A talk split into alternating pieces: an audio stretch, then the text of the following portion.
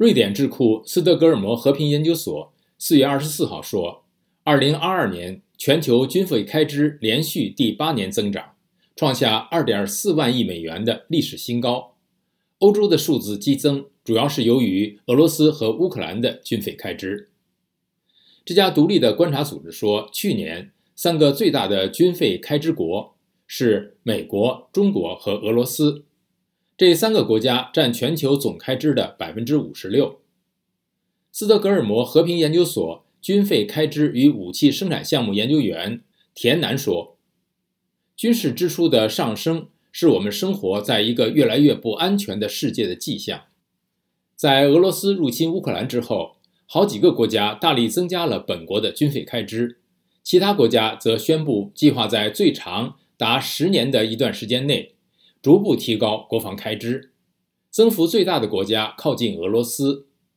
芬兰为百分之三十六，立陶宛百分之二十七，瑞典百分之十二和波兰百分之十一。在俄罗斯入侵乌克兰之后，瑞典和芬兰2022年5月联合申请加入北约，放弃了几十年的不结盟政策。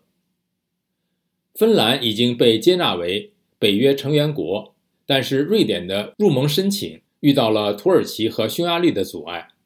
斯德哥尔摩和平研究所军费开支与武器生产项目研究员洛伦佐斯卡拉扎托说。虽然2022年对乌克兰的全面入侵当然影响了2022年的军费开支决定，但是对俄罗斯侵略的关切在更长的时间以来一直在加大。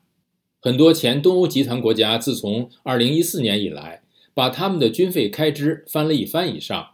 俄罗斯在那一年吞并了克里米亚，俄罗斯也增加了军费开支。斯德哥尔摩和平研究所说，俄罗斯的军费开支2022年。据估计，增长了百分之九点二，达到了大约八百六十四亿美元，这相当于俄罗斯国内总产值的百分之四点一，高于前一年的百分之三点七。斯德哥尔摩和平研究所成立于一九六六年，是一家致力于研究冲突、武器、军控和裁军的国际机构。了解更多新闻内容，请登录 voa chinese 点 com。